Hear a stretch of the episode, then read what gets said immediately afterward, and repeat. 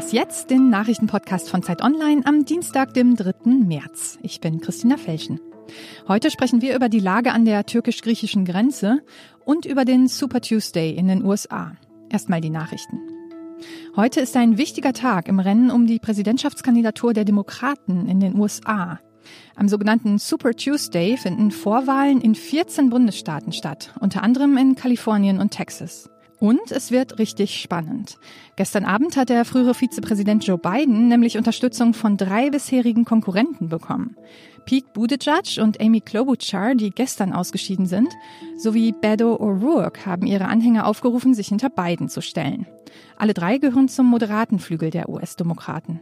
Bisher liegt in Umfragen der linke Senator Bernie Sanders vorn. Biden schien schon fast abgeschrieben. Das könnte sich jetzt nochmal ändern. Zum Super Tuesday gleich mehr. Nach der Parlamentswahl in Israel liegt die rechtsreligiöse Likud-Partei von Ministerpräsident Netanyahu laut Prognosen vorn.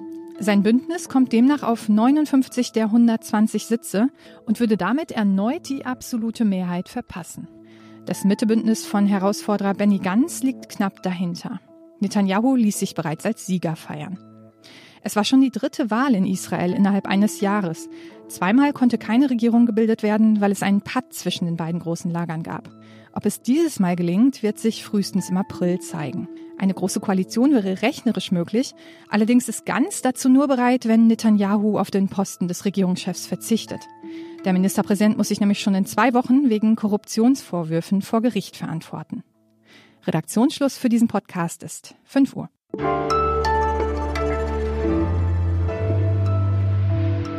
Hallo und herzlich willkommen bei Was jetzt? Mein Name ist Fabian Scheler. Die Lage an der türkisch-griechischen Grenze ist dramatisch. Am Wochenende hatte die Türkei die Grenze zu Griechenland geöffnet, die griechische Seite aber ist weiterhin dicht. Bisher verpflichtete sich die Türkei, drei Millionen Flüchtlinge bei sich zu behalten. Die EU zahlte dafür einige Milliarden. Dieses sogenannte Flüchtlingsabkommen, das scheint nun dahin zu sein. Die Grenzschutzagentur Frontex erwartet weiter steigende Flüchtlingszahlen. Das griechische Militär führt Schießübungen durch und auf Lesbos, auf der Insel, auf der tausende Flüchtlinge ausharren und immer weitere dazukommen, da werden Helfer und Journalisten von ja, Einheimischen äh, bedroht. Ziemlich viel los also. Ich versuche mal eine Einordnung zusammen mit Lenz Jakobsen, der bei mir jetzt am Telefon ist und Politikredakteur bei Zeit Online ist. Hallo Lenz. Hallo. Lenz, du hast dich damals, äh, das war 2016, ausführlich mit dem sogenannten Flüchtlingsstil befasst. Lebt er noch? Nein, der ist tot. Man muss dazu aber sagen, dass der Flüchtlingsstil äh, immer nur zu Teilen gelebt hat und zu Teilen quasi schon seit Anfang an äh, tot war. Er hat insofern gelebt, als dass er funktioniert hat in der Abschreckung. Er hat dafür gesorgt, neben anderen Maßnahmen, dass immer weniger Flüchtlinge, vor allen Dingen Syrer, aus der Türkei auf die griechischen Inseln gekommen sind und vor allen Dingen kaum noch jemand durchgekommen ist in die zentraleuropäischen Länder wie Deutschland. Das hat funktioniert an dem Deal. Was nie funktioniert hat, war das eigentliche Versprechen des Deals, nämlich, dass man irreguläre Migration gegen reguläre Migration tauscht. Das heißt, für jeden Syrer, der von den griechischen Inseln in die Türkei zurückgeschickt werden sollte, durfte angeblich ein Syrer aus der Türkei regulär nach Europa reisen. Das sollte dafür sorgen, dass sich die Leute nicht mehr auf die Boote wagen.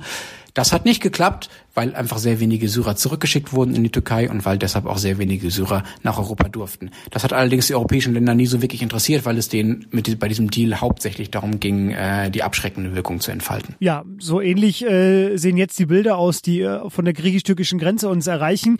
Griechenland setzt da auch sehr auf Abschreckung. Ähm, die Bilder mit dem Tränengas äh, gegen Kinder zum Beispiel, die sprechen ja eine eigene Sprache.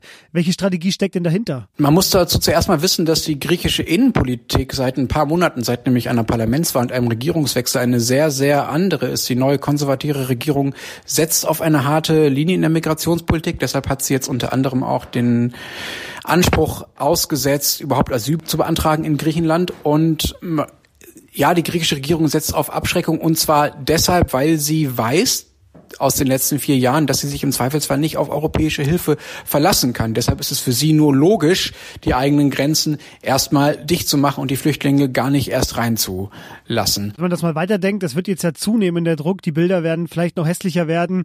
Ähm, äh, wenn man sich jetzt an die Situation 2015 zurückerinnert, da war Europa schlecht vorbereitet. Hat sich denn daran was geändert? Daran hat sich leider nichts geändert. Es gibt eine etwas verbesserte europäische Grenzsicherung. Die Grenzschutzagentur Frontex wurde ausgebaut und wird ja jetzt auch aktiver in dieser griechischen Situation. Es gibt aber das Gegenstück dazu, was es geben muss bei einer Migrationspolitik, nämlich einen Plan dafür, wie man mit den Leuten umgeht, die es nach Europa schaffen, beziehungsweise welche Leute man denn nach Europa reinlässt. Einen solchen Plan gibt es nicht, weil es eben keine gemeinsame Vorstellung unter den europäischen Mitgliedstaaten mehr gibt, wie man überhaupt mit diesen Fremden umgehen soll. Da gibt es keinen Konsens mehr und deshalb gibt es keine europäische gemeinsame Flüchtlingspolitik, die jetzt funktionieren könnte. Und das, obwohl genau diese jetzige Situation, die Aufkündigung des Abkommens von Seiten Erdogans ja seit Jahren als realistisches Szenario im Raum stand, weil Erdogan es immer wieder angedroht hat. Danke dir, Lenz, für diese schnellen Einschätzungen.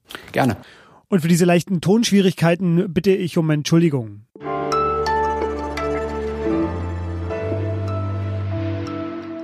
Und sonst so? Heute ist weltweiter Tag des Artenschutzes. Das ist ein guter Moment, um sich zu erinnern, dass wir gerade das größte Artensterben seit dem Verschwinden der Dinosaurier erleben. Das hat der Weltartenschutzrat im vergangenen Jahr in seinem Bericht so festgehalten.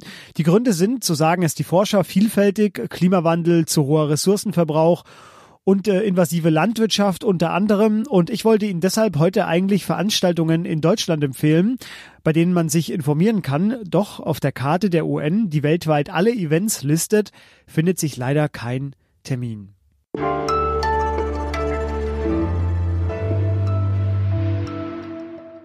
Wir blicken in die USA. Vielleicht haben Sie den Begriff des Super Tuesday ja schon mal gehört.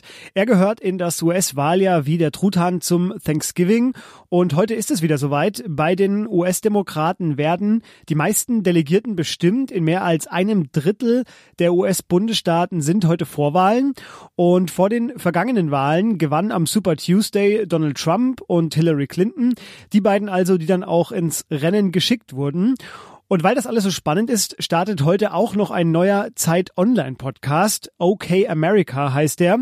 Und in dem werden Klaus Brinkbäumer, Autor von Zeit Online und früherer Spiegel-Chefredakteur, und Rike Havertz uns die USA erklären. Und damit fangen wir jetzt mal an, denn Rike ist jetzt bei mir am Telefon. Hallo Rike. Hallo Fabian. Rike, bevor wir über eure neuen Podcast sprechen, reden wir über den Super Tuesday. Bei den Demokraten hat sich Pete Buttigieg am Sonntagabend überraschend zurückgezogen. Was heißt das für den Dienstag? Auf wen läuft es da hinaus? Dadurch, dass Buttigieg jetzt ausgeschieden ist, wird es eigentlich immer klarer, dass es wohl einen Zweikampf geben wird. Und zwar zwischen Bernie Sanders, der ja die ersten Vorwahlen gewonnen hat, und Joe Biden, der am Samstag in South Carolina gewinnen konnte und damit nochmal Schub für seinen Wahlkampf bekommen hat. Dass Buttigieg ausgeschieden ist, ist ein bisschen folgerichtig, weil er hatte zwar am Anfang sehr viel Swag, wie der Amerikaner Amerikaner sagen würde, also sehr viel Unterstützung und hat auch ganz knapp in Iowa gewonnen, aber er konnte das am Ende nicht wirklich festigen. Es ist auch nicht so, dass nach diesem Super Tuesday das Rennen ausgemacht ist. Also das ist gerade erwähnt, Clinton und Trump waren vor vier Jahren, danach dann auch die Nominierten. Dieses Jahr ist es bei den Demokraten ein bisschen enger. Ich glaube, es wird dieser Zweikampf Biden gegen Sanders. Jetzt will ich nicht immer alles äh, an der Identitätspolitik festmachen, aber wenn man jetzt sich das anschaut, ähm, entweder Donald Trump wird wiedergewählt oder, wie du schon sagtest, eben die beiden Favoriten der Demokraten sind Bernie Sanders und Joe Biden. Der eine ist 78 Jahre jung, der andere 77 Jahre jung. Beides sind weiße Männer. Ähm, wo sind denn die Kandidaten der Minderheiten? Wo sind die Frauen? Die sind auch noch da. Also es gibt noch eine Elizabeth Warren, die eigentlich auch mit großen Hoffnungen in diesen Vorwahlkampf gestartet ist, die ich persönlich auch wahnsinnig toll finde, aber die es nicht so richtig geschafft hat, eben die Basis von sich zu überzeugen. Sie hat nicht richtig gut abgeschnitten. Sie ist aber noch im Rennen und hofft sicherlich auch, dass dieses Super Tuesday für sie noch mal einiges bewegen kann. Die Umfragen sehen sie nicht weit vorne. Die Minderheiten, ja, schwierige Geschichte in diesem Vorwahlkampf. Vorwahlkampf. Es gab eine Kamala Harris, die aber schon früh ausgestiegen ist. Das Feld war ja am Anfang sehr groß und am Ende hat es jetzt dann sich doch wieder zusammengeschnurrt auf äh, alte weiße Männer. Das ist, finde ich persönlich für diese Partei auch echt nicht unproblematisch. Das ist die perfekte Überleitung zur letzten Frage, denn es geht in eurem neuen Podcast mit dir und Klaus Brinkbaumer ja um Erklärungen für die USA, unter anderem natürlich.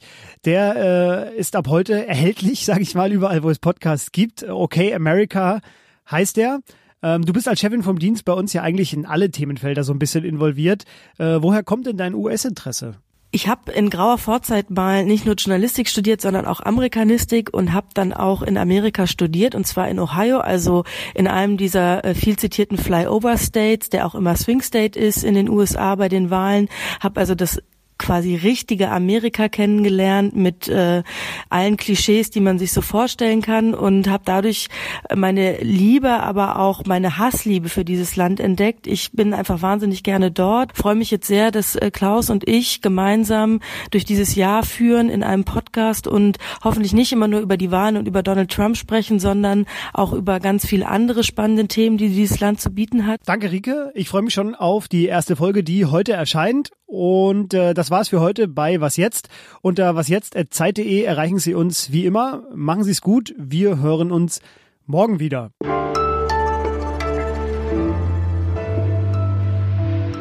Erklärt ihr mir endlich, bitte, wie man auf How You Doing richtig reagiert? Antwortet man ernsthaft oder fragt man zurück? Ich weiß es wirklich nie. ähm, das kannst du so und so halt. Du überforderst sie oft, wenn du äh, tatsächlich sagst, oh, heute eigentlich nicht so gut weil damit können sie nicht viel anfangen.